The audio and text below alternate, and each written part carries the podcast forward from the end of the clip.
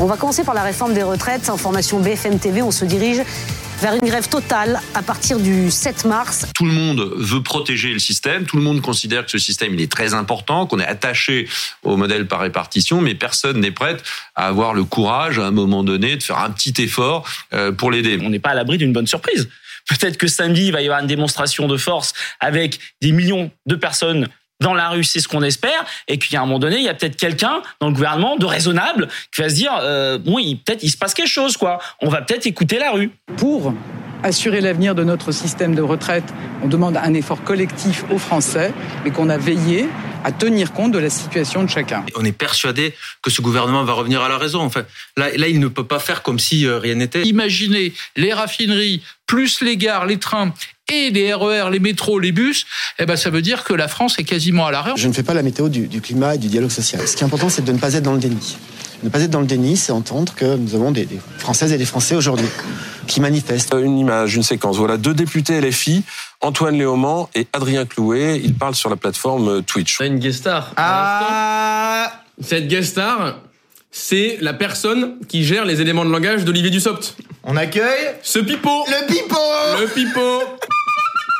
Ça fait maintenant quelques semaines que vous recevez les partenaires sociaux pour évoquer la question des retraites et de la réforme que vous souhaitez conduire. Vous avez visible, visiblement déjà décidé les axes de votre réforme.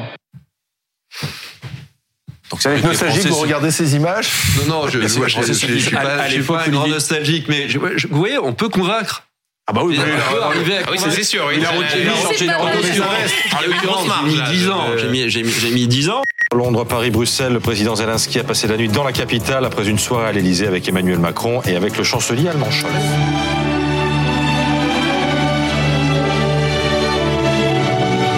Il faut privilégier les livraisons utiles pour mener ces opérations et résister, plutôt que des engagements qui arriveront très tard ou très loin.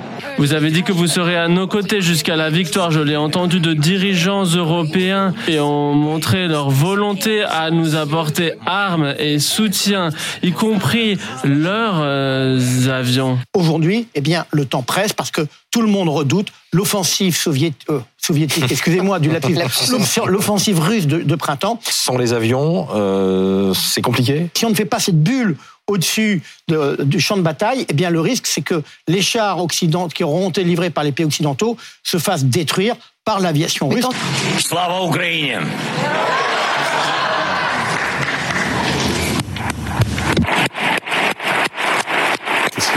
Bilan du séisme en Turquie et en Syrie, il dépasse les 17 500 morts. Chaque jour, les secours retrouvent des survivants dans les décombres, même si les espoirs s'amenuisent au fil des jours. On est toujours, euh, Adeline, saisi par ces mmh. images. D'ailleurs, ces images-là ont été tournées dans une commune d'un million d'habitants, euh, considérée comme l'épicentre du, du, du séisme. S'il y a des bâtiments qui sont très récents, effectivement, qui sont tombés, il y a des questions qui se posent. Là, effectivement, un bâtiment qui vient de, qui est sorti l'an dernier et qui, qui est tombé là, il y a un problème, clairement.